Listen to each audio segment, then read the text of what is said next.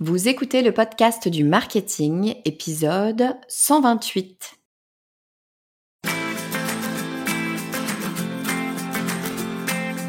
Bonjour et bienvenue. Je suis Estelle Ballot et je suis ravie de vous recevoir sur le podcast du marketing. À chaque épisode, je vous propose d'analyser les techniques marketing qui marchent, pas à pas et très concrètement, pour développer votre activité. C'est l'une des premières choses que l'on fait quand on lance son activité ou même juste quand on lance un nouveau produit. C'est l'une des premières choses et le faire donne vraiment corps à notre projet. Une fois qu'on l'a, c'est tout un univers qui s'offre à nous, c'est concret, c'est là, c'est parti, on a sauté dans le grand bain. Cette chose que l'on fait et qui change tout, c'est choisir son nom. Et c'est une étape fondamentale, c'est le début de l'histoire. Sauf que c'est pas si simple de choisir un nom, justement parce que c'est tellement important.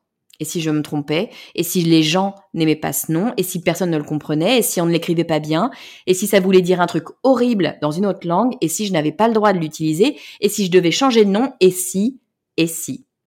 Vous me voyez venir, aujourd'hui, j'ai envie de parler de nom de marque, comment est-ce qu'on fait pour le choisir, quelles sont les étapes indispensables à ne pas manquer et comment fait-on pour l'annoncer? Et pour nous parler de tout ça, j'ai choisi d'accueillir quelqu'un qui en plus a eu la lourde tâche non pas de choisir un nom pour un nouveau produit, mais de changer le nom d'une marque déjà très bien établie et avec plusieurs millions de clients. Je vous laisse imaginer les enjeux. Cette personne, c'est Fabienne Lescornet, qui est directrice marketing et communication de Floa, le nouveau nom de Banque Casino. Dans cet épisode, Fabienne me raconte toute l'histoire, pourquoi il fallait changer de nom, comment savoir que c'était le bon moment, comment elle a fait pour choisir Floa et toute la stratégie de lancement qu'elle a mis en place. Et ce qui est particulièrement étonnant, c'est que tout ça, ça vaut tout autant pour une grosse structure qu'une toute petite. Alors tendez l'oreille et installez-vous confortablement, je vous emmène dans les coulisses d'une banque qui change de nom. Bonjour Fabienne et bienvenue sur le podcast du marketing. Bonjour Estelle. Je suis ravie de vous accueillir Fabienne. On va parler d'un sujet qui est un sujet pas si simple que ça, euh, un sujet qui fait peur souvent à beaucoup de, d'entrepreneurs, de chefs d'entreprise, c'est le sujet de changement de nom quand, quand ça nous arrive, quand on a besoin ou quand c'est le bon moment euh, de changer de nom pour sa marque ou pour son entreprise. Euh, on va parler de, de, ça tout de suite, mais juste avant, euh, Fabienne, pour les personnes qui vous connaîtraient pas, est-ce que vous pourriez bien, nous dire euh, qui vous êtes et puis ce que vous faites? Oui, bah, ravie d'être avec vous aujourd'hui. Donc, je suis Fabienne Lescornet. Je travaille chez Floa et je suis en charge du marketing et de la communication. Et quand on entend communication, c'est les aspects branding et également les aspects communication client. Voilà, j'ai fait tout mon parcours essentiellement dans la banque et les, produits financiers. Et j'ai beaucoup travaillé ces derniers mois sur le repositionnement et le rebranding de notre marque. Génial. Est-ce que vous pouvez me dire Floa, au cas où ça parle pas à tout le monde, qu'est-ce que c'est que Floa justement, puisque ce nom est quand même relativement nouveau? Et oui, c'est une toute jeune marque, euh, Floa, euh, et en effet, euh, on, voilà, on est en train de bâtir notre notoriété, et j'y reviendrai, puisque on l'a lancé il y a un peu moins de deux ans maintenant. Floa, on est une entreprise française basée à Bordeaux. On est né au départ, on est les anciens banques Casino. Donc on est né au départ de la volonté du groupe Casino qui souhaitait équiper ses clients de cartes de, de paiement pour embarquer de la, de la fidélité, etc. Et puis, donc ça c'était en 2000, 2001. Et puis, ben, notre modèle a beaucoup évolué et c'est surtout beaucoup digitalisé. Et donc, quand on s'est digitalisé, on a été vers de, de nouveaux marchés, de nouvelles offres. Et puis, finalement, on a travaillé de plus en plus avec des fintechs, beaucoup d'innovations. Aujourd'hui, Floa, on est spécialiste des petits crédits ou des petits financements, c'est-à-dire euh, des paiements qu'on va rembourser en trois ou quatre fois, en tout cas sur une période de moins de trois mois. Et on est les leaders français de ça. Donc si vous achetez par exemple, puisque là maintenant on peut revoyager à nouveau vos billets d'avion et que vous souhaitez les payer en trois ou quatre fois, il y a de très grandes probabilités que derrière ce soit Floa qui opère, euh, qui opère ce paiement. Donc Floa, effectivement, c'est pas une toute petite entreprise, hein, puisque c'est Banque Casino euh, derrière, donc c'est c'est pas tout petit. Mais vous me disiez euh, en off que certes c'est une grosse structure derrière vous, mais Floa en soi fonctionne un peu comme une start-up, enfin en tout cas comme une, comme une, ça reste une petite structure au sein d'une grosse structure, c'est ça? Exactement. Alors, on a été créé du coup, enfin juste pour précision, c'est vrai qu'au départ c'était le groupe Casino, maintenant il y a eu des changements actionnariaux, on a rejoint le groupe BNP en, début d'année, mais voilà, on reste une toute petite structure indépendante. On, a un peu un format de start-up maintenant plutôt de PME parce qu'on se développe, on est leader France, on se lance en Europe, etc. Donc évidemment, on a une très jolie, euh, très jolie trajectoire, mais on a des modes de fonctionnement quand même très proches de l'entrepreneuriat parce qu'on a dû réinventer un, modèle, pivoter à un moment donné euh, sur le digital au moment où d'autres ne le faisaient pas, bah, parce qu'on était aussi contraint par un marché qui, bougeait très vite et on avait une forme d'entreprise qui nous permettait assez agile et, euh, assez, ouais, assez facile à, manœuvrer par rapport à de grandes banques très institutionnel. Et on y reviendra aussi quand je, vais parler plus du rebranding. Ça, ça a vraiment été une clé de succès et ça a vraiment été un avantage euh, différentiel. Je pense que c'est voilà. quand je parlerai du momentum, il y a des, façons de changer de marque qui sont plus simples probablement quand euh, on a des structures plus agiles, plus légères. Ouais, et c'est aussi plus simple quand on est sur le digital parce que c'est l'un des gros, pour moi qui viens de Microsoft, je peux le dire, c'est pas simple d'être dans une très grosse structure, quand bien même c'est une structure qui a des moyens, c'est pas simple de faire du digital dans une très grosse structure. C'est certainement plus facile d'être dans une structure de moindre taille, mais, mais du coup plus agile. Donc, euh, très bonne idée, je trouve, d'avoir réussi à garder cette petite euh, entité au sein d'un grand groupe. Je trouve que c'est un bon moyen de, de vivre sur le digital. Oui, et ça, on y tient beaucoup à cette autonomie parce que justement, on pense que c'est un des facteurs clés de succès et que on le voit bien d'ailleurs avec euh, l'accélération euh, des startups, des fintechs, dans un marché très disrupté. Donc, euh, on a besoin de garder cette fraîcheur, cette autonomie, cette capacité à se remettre en cause rapidement pour évidemment servir un business, une stratégie à plus long terme. Ça, voilà. Évidemment. Alors justement, parlons de cette histoire de changement de nom, hein, de passage de, de Banque Casino à Floa. Moi, j'ai une première question qui me vient à l'esprit, euh, toujours sur, sur, quand on se pose la question de changer de nom, euh, c'est quand Comment est-ce qu'on fait pour savoir C'est quand est-ce que c'est le bon moment pour changer de nom? Comment on fait? Alors, euh, d'abord, on n'en est jamais vraiment sûr. En revanche, on, capte quand même certains types de signaux qui viennent du marché, des partenaires, de nos clients et même de l'interne. Cette conviction, bah, moi je, travaille à la marque et à la com, je l'avais déjà depuis un moment, mais c'est compliqué d'aller voir son actionnaire et son patron lui dire Oh écoute, là, notre marque, non, il faut qu'on la change.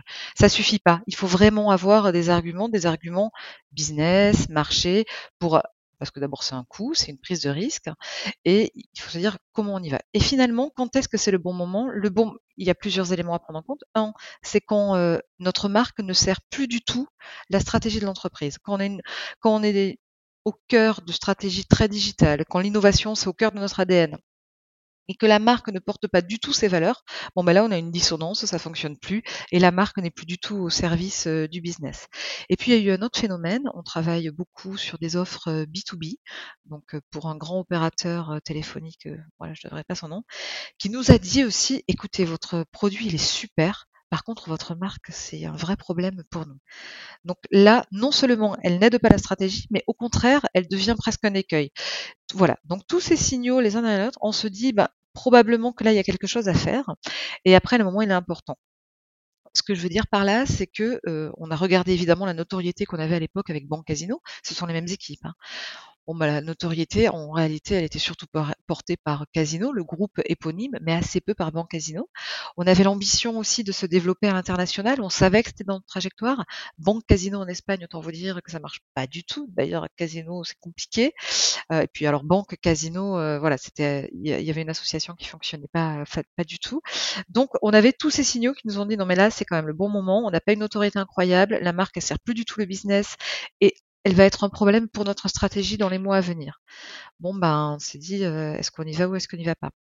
Donc, quand on s'est posé un peu cette question, euh, enfin, ça paraît très compliqué, mais c'était assez simple hein, dans la démarche. Donc, on a eu tous ces éléments. Et puis, on s'est dit, bah voilà, il y a trois façons de faire. C'est un, surtout, on change rien. Hein, voilà, on reste comme ça, on prend pas de risque, on, on change rien. Deux, bah, on fait une petite évolution, on va essayer de twister notre marque, on pourrait s'appeler BCA, bon quasiment, on sait pas trop.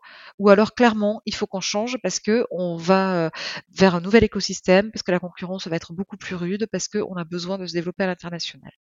Bon, je pense que la réponse, elle est un peu dans ma question. Évidemment, on a pris la troisième, la troisième option et on s'est dit non, il faut complètement, il faut complètement twister et se repositionner et faire un rebranding 360 euh, euh, complet. Alors, ce que j'entends, c'est super intéressant.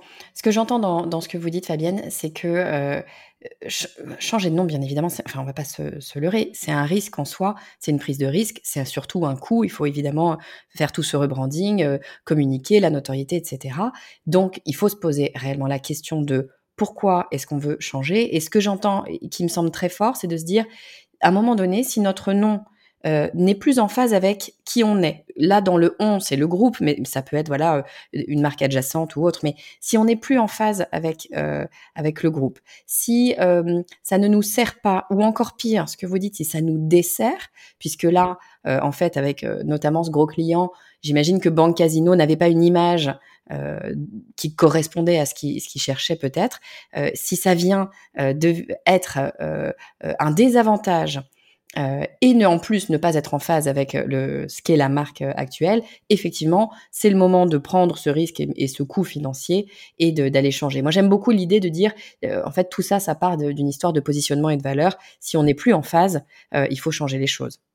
Voilà. En fait, le, le sujet, c'est surtout nous. C'est que notre offre, elle, elle avait énormément évolué, notre proposition de valeur avait changé, et on n'avait pas fait le boulot, nous, sur notre positionnement de marque. Donc, on était clairement en, décalage. Donc, c'est vraiment nous qui devions retravailler, euh, retravailler cette marque pour qu'elle colle au positionnement du business et à la stratégie euh, de l'entreprise. Et c'est comme ça, et c'est comme ça qu'on l'a fait. Donc, euh, en effet, il y a un sujet de budget, mais là encore, euh, on s'imagine tout de suite que c'est des millions d'euros pour changer de marque. Euh, ça n'a pas été le cas chez Casino et qu'on a twisté sur Floa pour plusieurs raisons. D'abord, on n'avait pas les moyens, donc ça, ça donne une très bonne. Et en plus, on a quand même internalisé beaucoup de savoir-faire, donc il y a quand même énormément de choses aussi qu'on a fait en interne avec les équipes en présence. Évidemment, pour tout ce qui est repositionnement, étude, étude du marché, comment on allait parler de nous, etc. Là, on s'est fait accompagner, on s'est fait accompagner d'une agence. On l'a fait en trois phases. D'une part, on a travaillé avec une agence de pure branding, là où on a travaillé notre plateforme de marque, notre architecture de marque. Une fois que ça, ça a été validé, on a commencé à travailler sur euh, le naming, c'est-à-dire comment on allait s'appeler. Voilà, une fois qu'on avait défini un peu qui, comment on avait besoin de parler de nous, on a fait un brief pour, avec une agence de naming en disant, bah voilà, il faut que ça porte des valeurs de simplicité, d'optimisme, de fluidité. Et on a aussi mis des contraintes. Il fallait qu'on comprenne que, bah, on soit une banque, parce que Banque Casino, ça a quand même d'énormes avantages aussi, c'est que dans le nom, il y avait banque, il y avait notre métier. Euh, voilà, changer. Donc il fallait que notre marque, ce qu'on disait, qu'elle soit autoportée, qu'on comprenne immédiatement euh, ce que l'on, notre offre, notre proposition de valeur. Et puis surtout, il fallait qu'elle soit parfaitement comprise euh, également à l'international. Donc, euh, attention au double sens, etc.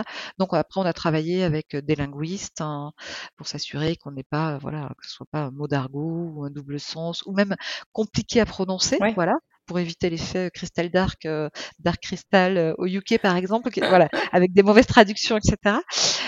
donc voilà un peu le brief qu'on a fait et et évidemment, après, il y a toute la partie sur la propriété euh, intellectuelle. Euh, ça, il y a tout, un gros levier juridique avec pas mal de recherches. Donc là, on s'est fait accompagner d'un cabinet, un cabinet d'experts, d'avocats qui ne font que ça, pour s'assurer que bah, la marque elle est bien disponible dans les classes choisies, etc. Et qu'on pourrait bien l'utiliser, euh, voilà, sur tous les pays. Ça, c'est un élément, euh, c'est un élément important et, et, quelle que soit la taille de l'entreprise, là pour le coup, euh, c'est parfois un élément qu'on oublie. Enfin, moi, je le vois assez régulièrement, des gens qui se disent ah ben voilà, bon, je, vais soit changer de nom, soit choisir un nom d'ailleurs, hein, peu importe, sans vérifier que euh, ce nom est, est disponible, tout simplement. Et ça, ça nous mène à quoi? Ça nous mène à des situations où on, va se lancer au tout début. Alors Floa, c'est différent parce que dès le début, on, vous connaît, mais euh, si on est une marque, par exemple, inconnue, on va se lancer avec notre nom, on va commencer à grossir. Personne ne nous verra, donc personne ne viendra nous embêter. Et puis le jour où on va commencer à bien fonctionner, bien marcher, être visible, et eh bien là, bim, on va venir nous voir en nous disant, mais attendez les cocos, vous n'avez pas le droit d'utiliser cette marque. Et ça, c'est vraiment un problème parce que changer de nom euh, quand on n'est pas connu, c'est pas grave le risque est quand même extrêmement limité. Changer de nom quand on n'est plus connu et qu'on l'a pas choisi, euh, c'est quand même une autre, une autre affaire. Donc c'est vraiment important, je pense, d'aller vérifier euh, les éléments juridiques et de le faire avec des professionnels. Parce que j'entends plein de gens qui me disent Ah non, mais c'est bon, euh, je suis allée sur le site de l'INPI et j'ai juste checké si le nom existe. C'est bien plus complexe que ça. On ne se rend pas compte à quel point le, le, le, droit de la propriété intellectuelle est extrêmement complexe. Donc moi, j'invite tout le monde à se rapprocher d'un juriste spécialisé dans, dans le domaine. Oui, alors tout à fait. Ce point-là, il est crucial. En effet, il y a des, étapes dans le projet que j'avais identifié, qu'on avait identifié, sur lesquelles vraiment on peut pas se rater. Et alors, en effet, la validation juridique, elle est clé. Elle est clé et il faut pas la sous-estimer cette euh, cette phase-là. D'abord parce qu'elle prend du temps et surtout, il faut vraiment se faire accompagner. Là, il faut pas. Là, par contre, il faut pas hésiter à se faire accompagner d'experts parce que c'est un métier qui est complexe parce qu'il faut aller faire des recherches et des choses qu'on peut challenger. Et, d'ailleurs, il y avait le, nom du départ qu'on avait retenu. Enfin, à la fin, on avait une petite shortlist, et donc forcément, on a, cherché avec ses avocats, et le nom pour lequel on avait une petite préférence, bah, clairement, il n'était pas libre. Donc voilà, et ben, il a fallu faire un repli, et c'est pas du tout un regret, puisque Floa aussi euh, était un très beau, très beau nom. Euh, mais c'est difficile et alors en plus, il y a une stratégie de déposer énormément de noms de marques pour aussi, alors je ne suis pas dans le secret de, de, de, tous, mais je pense aussi pour préempter certains, certains terrains. Donc ça, ça, devient quand même vraiment, le sujet des marques devient de plus en plus complexe et ça, il y a énormément de, voilà, de spécialistes de la propriété intellectuelle qui pourront vous sensibiliser, vous expliquer euh, cela. Donc il y avait ce point-là et il y en a un autre aussi qu'il ne faut pas négliger, notamment quand on fait du digital, c'est s'assurer que le nom de domaine soit bien libre. C'est ce que j'allais dire. Et pour moi, euh, c'est même le premier truc à faire. Parce que, euh, alors je le dis pour les, toutes petites marques qui, veulent aller euh, simplifier les choses, le premier truc à faire pour moi, c'est d'aller regarder le nom de domaine. Parce que je ne suis pas juriste, donc attention à ce que je dis, mais pour extrêmement simplifier l'histoire, le dépôt à l'INPI, euh, c'est très bien, ça a plein d'avantages, sauf que ça n'est pas nécessairement parce que euh, on a un dépôt à l'INPI qu'on est protégé, parce que c'est l'antériorité qui prévaut. Donc quelqu'un qui utilise déjà la marque avant vous, mais qui ne l'a pas forcément déposée à l'INPI, eh bien elle peut quand même euh, avoir droit sur cette marque. Donc première chose à faire, à mon avis, quand on est tout petit, qu'on n'a pas forcément les moyens, etc., c'est déjà de commencer par aller regarder le nom de domaine. Si le nom de domaine est déjà utilisé, très sincèrement, à mon sens, il faut pas se casser la tête, il faut, trouver un autre nom, il faut sortir et on s'arrête tout de suite. Oui, c'est alors ça oui, je vais pas dire le contraire, c'est exactement la démarche qu'on a eue de s'assurer les premières choses. On allait voir sur le je sais où, euh, je sais plus le, nom de site, ouais. le ouais, le des, des, extensions, voir si c'était libre. Et aussi il y a ça et alors en plus on avait cette, cette difficulté de la, enfin cette complexité de l'international, on savait qu'il allait arriver, donc on voulait avoir aussi plusieurs extensions, donc le .fr, le .com, etc. Donc mais ça on le voit tout de suite, enfin voilà, on peut le faire directement depuis son écran, donc ça c'est très simple à vérifier, mais c'est sûr que c'est déjà le premier juge de paix. On sait si ce nom on peut y aller ou, ne pas y aller. Donc voilà un peu les grandes, les grandes étapes euh, qu'on a dressées. Et ensuite, une fois que le positionnement a été validé, que l'on a trouvé le nom et qu'on s'est assuré qu'ils étaient bien libres, qu'on pouvait l'utiliser et qu'on l'a tout de suite déposé. Alors en plus là, il y a, pas mal d'étapes un peu, un peu réglementaires à respecter, mais enfin rien de bien insurmontable. Euh, alors on a commencé à travailler sur vraiment les aspects de euh, pure design, de branding et de, et de charte applicative. Donc ça, c'est euh, c'est une, ouais, c'est une partie qui est hyper sympa. Donc là, on s'est fait vraiment accompagner d'une agence de, de design euh, et on a vraiment commencé à dérouler par rapport à euh, ce nom Floa qui portait cette fluidité. On voulait que ça embarque cette idée aussi de fractionner de paiement, de simplicité, mais on voulait aussi quand même garder une forme de rattachement à notre groupe qui nous a vu naître au départ. Donc c'est un petit clin d'œil, cette marguerite qu'on a, la licotype qu'on a à côté de la marque, qui est aussi quelque chose qui, qui venait du groupe Casino et qui faisait aussi partie, euh, partie de notre histoire. Donc on voulait pas faire non plus complètement table rase du passé. On avait une histoire à raconter parce que, oui, j'ai oublié de le préciser, on avait déjà pas mal de clients. Donc c'est vrai que la notoriété était faible, mais à l'époque on devait avoir euh, pas loin de 2,5 millions de clients déjà que l'on servait régulièrement. Donc il fallait aussi bien accompagner bah, ce, rebranding auprès de toutes nos, toutes nos audiences et toutes, toutes nos cibles. Ouais, c'est un élément super, euh, super important, super intéressant et je sais que plein de gens passent à côté. En général, euh, j'allais dire euh, quand on est à son compte, mais en fait, il y a plein d'entreprises et même des grosses entreprises qui font cette erreur-là. En général, quand on fait un changement de nom, notamment, le premier truc qu'on a envie de faire, c'est justement faire la charte graphique, c'est faire le logo. Tout le monde me dit, moi, ce que je veux faire, c'est le logo, tout de suite, tout de suite. Pourquoi? Parce que c'est ce que vous dites, c'est sympa. Euh, c'est vrai que c'est vrai que c'est une étape, c'est une étape créa, donc c'est plutôt assez agréable, etc. Et les gens ont tendance à vouloir aller sur le logo et à vouloir faire un logo joli. Sauf que il faut bien comprendre qu'un logo, ça peut être joli, hein, je ne dis pas qu'il ne faut pas que ce soit joli, mais ça doit nécessairement avoir du sens.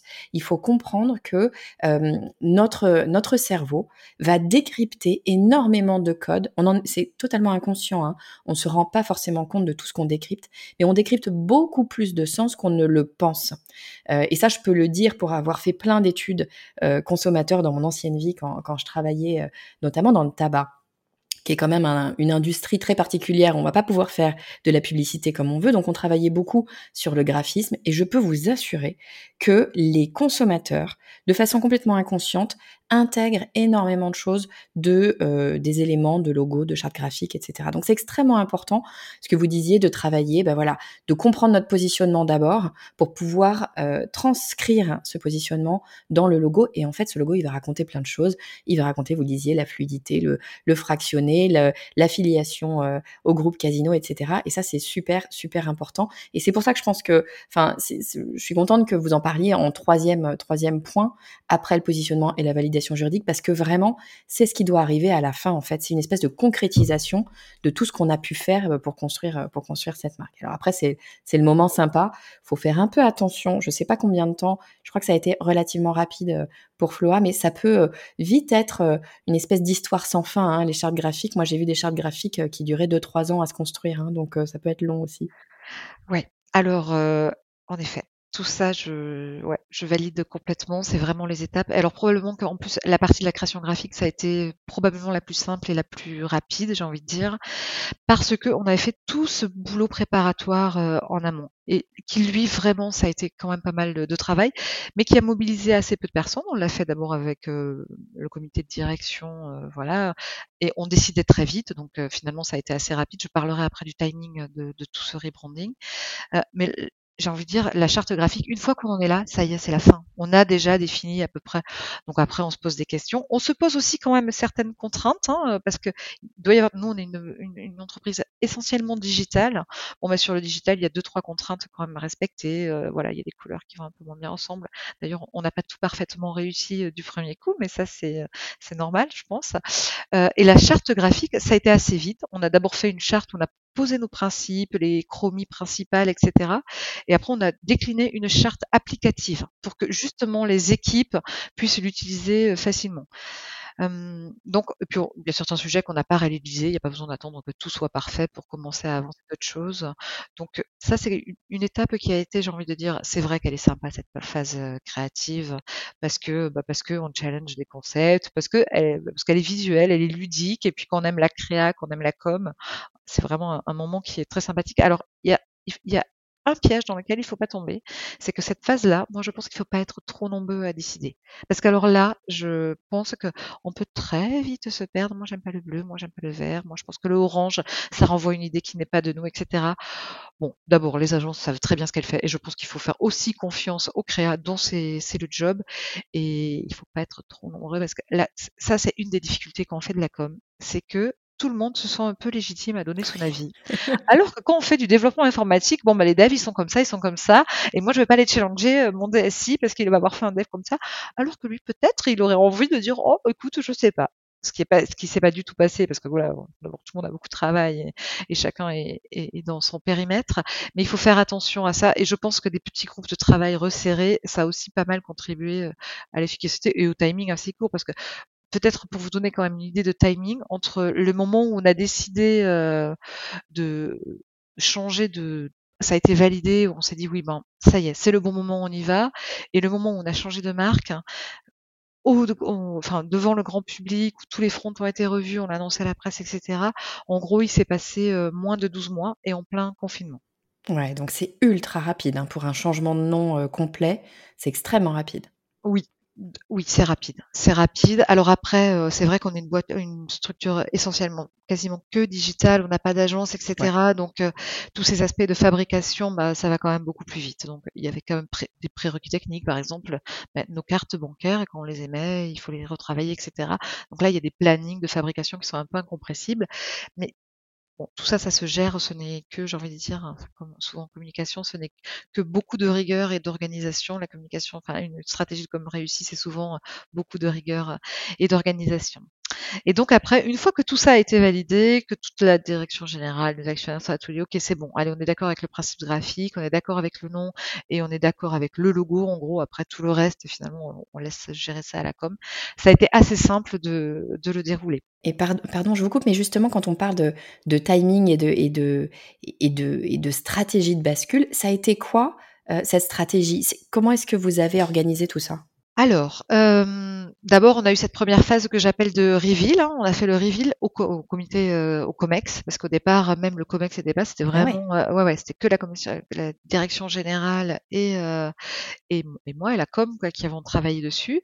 On a fait le reveal au COMEX au mois de, voilà, en mai. Et on avait prévu, et au moment où on l'a fait, bon, tout de suite, il y a eu une adhésion. Ça, c'est, alors ça, c'est hyper important. C'est les premiers signaux qu'on reçoit. Les premiers feedbacks que l'on reçoit, ils sont importants. Et puis, ils sont assez rassurants parce que c'est quand même, bah, il y a une prise de risque. Hein. On en a parlé tout à l'heure. C'est quand même une prise de risque.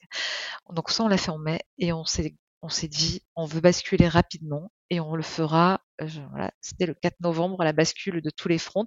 Pourquoi cette date? Parce que nous, on a une saisonnalité assez forte et on, accompagne pas mal de marchands. Donc il y avait le Black Friday qui arrivait, ensuite les fêtes de fin d'année et ensuite les soldes. Et ça, c'est un moment où on savait où on allait recruter énormément de clients. On s'est dit, bah, on va recruter beaucoup de clients. Donc bah, c'est le moment de le faire avec notre, notre nouvelle marque. Ouais, tant qu'à avoir des nouveaux clients, autant qu'ils partent directement avec la nouvelle marque et qu'on n'ait pas à rebasculer tout le monde encore euh, après coup. Voilà. Donc ça, on, voilà. Donc je, partage, je fais ce premier reveal euh, en mai euh, au Comex et on annonce tout de suite cette date du rebranding au 4 novembre avec quelques conditions qu'on s'était fixées. la première étant pas d'impact business. On ne peut pas se permettre, on était, on est une petite boîte en plein développement, on ne peut pas se permettre de perdre du business. Ça serait trop dangereux pour nous cette phase de développement. Avec derrière, par contre, il va falloir installer la marque un peu. Donc, on allait faire notre première euh, petite campagne de sponsoring télé. Alors, je suis pas en train de parler de 20 millions d'euros de budget média. C'est pas du tout ça. Hein. C'est beaucoup plus modeste que ça pour ce lancement. Et puis, euh, et puis, il faut bien scénariser euh, cette bascule aussi auprès de tous nos clients, parce que nos clients, ils sont quand même globalement assez fidèles. Ils apprécient le service qu'on leur propose en étant bon casino. Bah, il faut continuer à les embarquer dans l'aventure l'aventure Floa. Et donc, on a décrit un peu toute cette scénarisation et la façon dont on l'a travaillé, je pense, a aussi pas mal euh, contribué bah, au succès de cette bascule, parce que vraiment, le 4 novembre, la nuit du 4 novembre, on a vraiment basculé et Bon Casino est vraiment devenu euh, Floa. Il y avait un, quand même, vous disiez, finalement en mai, avant mai, il y avait qu'une équipe ultra, ultra restreinte qui était au courant. En mai, le COMEX est au courant. Six mois après, tout le monde est au courant. Donc c'est vraiment ultra court. Mais il y avait vraiment cette, notion du secret euh, qui, est dans, la construction de la marque. Est-ce que cette notion du secret, c'était important aussi pour le lancement? Est-ce qu'il y avait un truc qui se passait à ce moment-là? Oui, et oui, Estelle. Ah, complètement. C'était même hyper fondateur. Un changement de marque, il ne faut pas que ça s'évente. Tout d'abord parce que nos concurrents, on n'a pas envie qu'ils le sachent.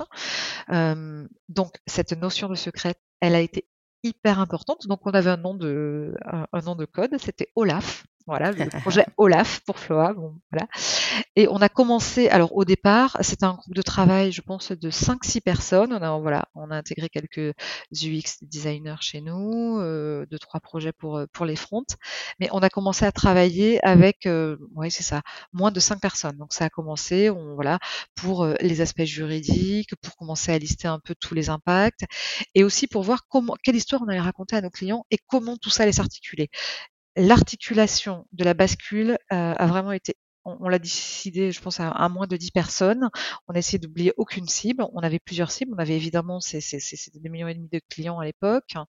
Euh, on avait nos cibles médias, tous les journalistes, parce qu'on avait pas mal de communication RP. Et puis on avait aussi toutes nos cibles B2B, les partenaires, je parlais tout à l'heure des voyagistes, par exemple, pour qui on opérait euh, le fractionné de paiement. Donc le secret était hyper important, donc d'abord en interne et ensuite vis-à-vis de l'extérieur. Donc petit à petit, évidemment, le groupe de travail s'est étoffé. Alors en plus, on l'a fait en plein été, donc ce qui n'a pas été hyper simple. Mais enfin, voilà, on, on est arrivé. Chacun savait parfaitement ce qu'il avait à faire. Après, on reste une petite structure, donc on a l'habitude de travailler en autonomie et à driver ses propres sujets. Et on l'a fait en trois temps. Premier temps, on s'est dit, bah, à partir d'octobre, un mois avant, on va commencer à dire à nos clients, bientôt, non, pardon, on a d'abord fait une conférence de presse en disant euh, Floa va se lancer, euh, Bancasino va se lancer à l'international et pour faire ça, ils vont aussi changer de nom.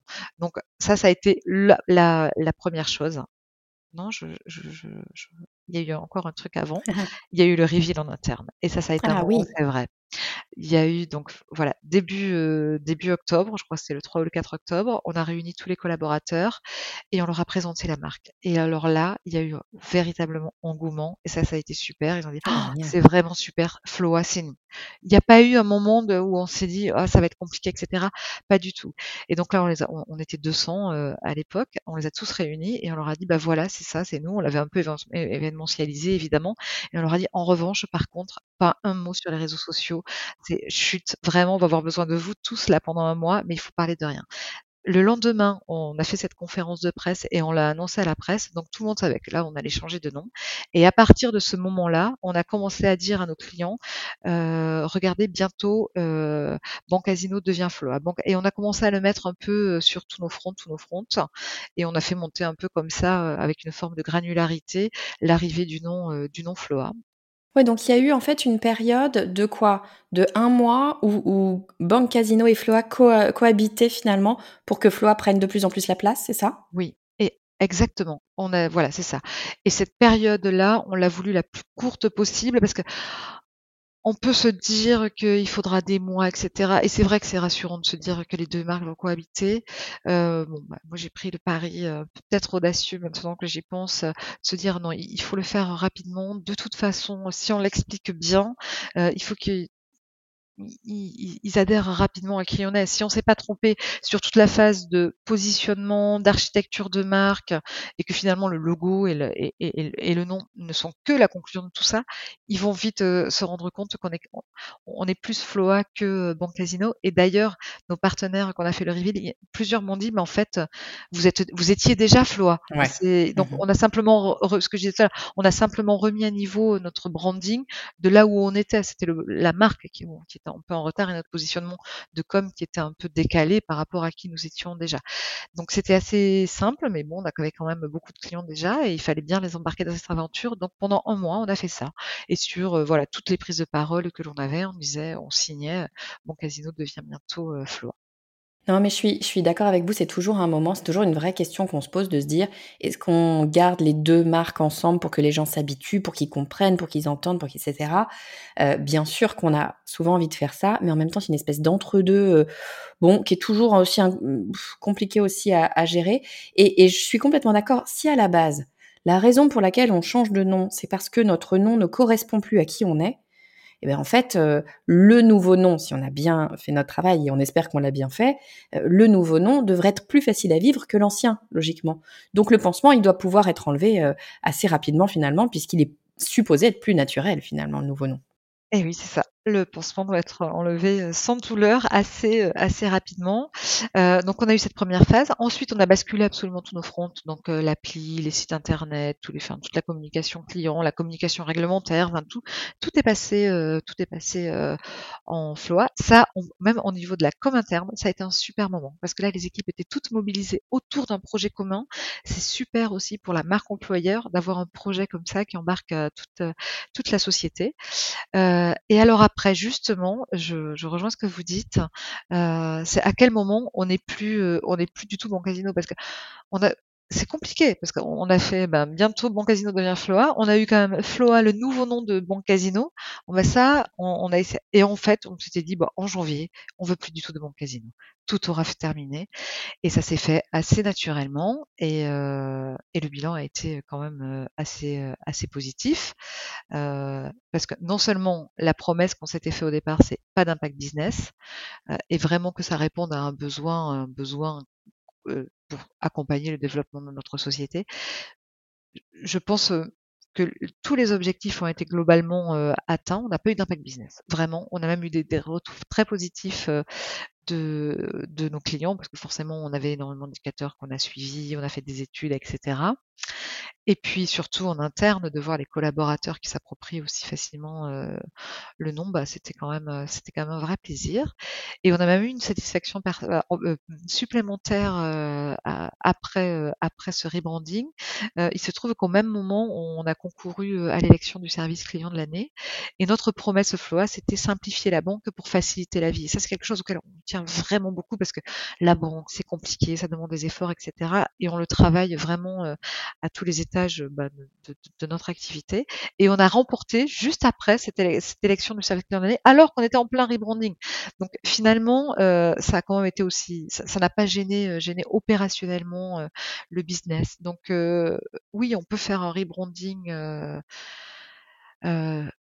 sans avoir d'impact négatif, mais par contre, évidemment, il faut beaucoup, bah, il faut de la rigueur. Voilà, il faut de la rigueur et bien travailler en amont la phase de, évidemment le positionnement et surtout cette phase de déploiement. Euh, c'est aussi important que un rebranding réussi. Si on rate sa phase de déploiement opérationnellement, si les clients n'ont pas bien compris, si on a oublié certaines cibles, etc. Ça je pense que ça peut vraiment mettre en péril euh, bah, le lancement de cette nouvelle marque. Quoi. Ouais, tout à fait, tout à fait.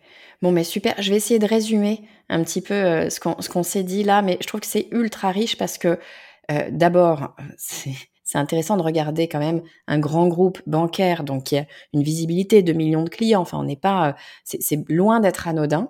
Donc, il y avait euh, une, véritable prise de risque euh, à le faire, mais en même temps, comme vous le dites, c'était nécessaire parce que il y avait un décalage entre ce qui est Floa maintenant et, ce qui était et ce qui est toujours d'ailleurs Banque Casino. Donc, il y a un moment donné, quand il y a dissonance, il, faut y aller. Et c'est vraiment là, moi, je, trouve que c'est important de, le dire, c'est que c'est vraiment là le moment fondateur et la vraie raison, le pourquoi du changement de nom, c'est quand il y a dissonance. C'est pas pour se faire plaisir qu'on change de nom, c'est qu'il y a vraiment du sens derrière et que le nom porte quelque chose de, qui on est. Donc si ça ne porte plus ou si ça porte mal, euh, bah, c'est le bon moment effectivement euh, pour changer. Et puis comment est-ce qu'on fait euh, pour changer de nom. Euh, première chose super importante, euh, c'est vraiment d'aller travailler le positionnement et c'est là que, que tout se construit finalement. C'est au moment du positionnement parce que le graphisme qu'on aura après en troisième étape sur la charte graphique ne fait que découler de tout ce positionnement. Si on a bien bossé le positionnement, si on est ultra clair sur qui on est et ce qu'on veut transmettre, finalement les, les, les créas eux, ils savent faire ça. C'est leur, c'est leur boulot de le faire. Ils le font très bien. Donc, une fois qu'on a travaillé le positionnement, on est quand même complètement libéré la partie validation juridique ultra importante et vraiment à déléguer à des professionnels parce que euh, on peut pas s'inventer euh, juriste en, propriété intellectuelle. Et puis en troisième étape, euh, charte graphique, logo, euh, voilà, développement de toutes les coms, etc. Et la dernière étape, mais qui est une étape ultra ultra importante, c'est effectivement cette planification comprendre comment est-ce qu'on va faire les choses, à quel moment, euh, comment est-ce qu'on va organiser. Il peut y avoir des impacts production. Vous parliez de, des cartes, euh, des, cartes bancaires notamment. Bah, il faut quand même effectivement prévoir le temps de les produire. Si on a, si on produit un produit euh, dans, dans, son activité, bah, évidemment il va falloir faire rentrer ça en ligne, en ligne de compte. C'est vrai que sur le digital, on a de la chance. Euh, c'est plus facile de changer de nom quand on est une marque digitale que quand on est une marque physique. Je me souviens de, du changement de logo de la Poste qui devait changer ses enseignes sur tous les, toutes les postes de France, c'était quand même assez, euh, assez complexe. Bien évidemment, sur le digital, on va avoir moins de coûts euh, puisqu'il suffit de changer le logo et boum, il change euh, immédiatement sur tous les, les, endroits où, on est, on est présent. Donc, en tout cas, cet élément de timing est extrêmement important. Et ce que vous disiez qui je trouvais ultra important, c'est qu'on pense la marque et souvent on pense marque et client. Il faut absolument pas oublier euh, l'entreprise et les personnes qui travaillent, euh, qui travaillent avec nous. Et le fait d'avoir ce reveal euh, à l'ensemble des équipes la veille de l'annonce presse, je trouve que c'est super important parce que ces fondateurs, c'est eux qui vont porter la marque après. c'est eux qui vont la voir tous les jours devant eux. Si eux ne la, ne la vivent pas, j'imagine que l'histoire, elle fonctionne pas aussi bien. Ce sont nos meilleurs ambassadeurs, donc il faut vraiment pas négliger l'interne hein, quand on fait un changement de marque, ça c'est évident. Bien sûr. Super. Parfait. Ben, merci beaucoup, merci infiniment Fabienne. Si on veut en savoir plus euh, sur Floa, si on connaît pas Floa et qu'on veut, euh, qu'on veut découvrir un peu plus la marque, où est-ce qu'on peut aller? Alors, euh, si vous avez envie de découvrir la marque, euh, vous allez sur le site floa.com ou floabank, qui est plus le site B2C, et vous trouverez plein d'informations, sachant qu'on est basé à Bordeaux, qu'on recrute énormément de jeunes talents euh, en ce moment, voilà, et qu'on est une marque digitale qui continue de se développer, parce qu'à l'époque, je disais, on avait 2 millions de clients, aujourd'hui, on a plus de 3 millions et demi. Donc, le développement, le développement continue, c'est la suite de l'aventure. Génial, bravo. Ben voilà, si vous avez envie d'aller travailler euh, pour Floa, n'hésitez pas à contacter euh, Fabienne ou à contacter euh, les services RH, je suis sûre. Mais très très bonne idée. En tout cas, merci infiniment Fabienne d'être venue nous parler de ce changement de nom. C'est vraiment quelque chose qui est pas simple quand on quand on est face à cette question de faut-il ou ne faut-il pas changer de nom et comment est-ce que je fais. Bien souvent, on a quelques nuits un peu difficiles et je trouve que vous nous avez expliqué très simplement et très clairement comment faire et comment le faire bien sans, euh, sans renier sa marque et sans renier qui, euh, on était avant. Donc euh, pour ça, merci beaucoup. Vous êtes la bienvenue quand vous voulez sur le podcast du marketing, Fabienne. Avec grand plaisir. Merci beaucoup, Estelle. J'ai adoré cet échange avec Fabienne. Ce qu'on comprend immédiatement quand on l'écoute, encore une fois, c'est que la chose la plus importante, c'est de savoir qui l'on est, d'être en phase avec nos valeurs. Et le jour où on n'est plus en phase avec nos valeurs, le jour où notre nom n'est plus raccord avec ce que l'on fait, ce que l'on veut être, nos valeurs, eh bien, c'est le bon moment pour en changer. Alors merci encore Fabienne d'être venue euh, nous partager ton expérience de changement de nom sur Floa et surtout nous dire ultra concrètement comment est-ce qu'on fait, quand est-ce que c'est le bon moment et comment euh, est-ce qu'on va pouvoir organiser ce changement de nom. Merci infiniment. Je suis sûre qu'il y a pas mal de personnes en ce moment qui sont en train de se dire non mais attends, euh, est-ce que j'ai vraiment le bon nom pour mon entreprise, mon activité ou, mon produit euh, Est-ce que il serait pas temps finalement de changer les choses? Si c'est votre cas, réécoutez cet épisode parce que franchement, Fabienne nous a donné tellement d'éléments à travailler qu'une deuxième écoute peut vraiment vous aider. La semaine prochaine, je vous propose un épisode un peu différent. Je vais être honnête avec vous, c'est l'épisode dont je suis la plus fière depuis le lancement du podcast du marketing. La semaine dernière, je vous parlais de mentoring. Et eh bien la semaine prochaine, c'est précisément ma mentor que je reçois. Amy Porterfield. Attention, c'est du très lourd que je vous propose. Amy, c'est l'une des références du marketing aux États-Unis. C'est la spécialiste de la formation en ligne. Ne manquez pas cet épisode et préparez-vous à prendre des notes. Je vous dis à très vite.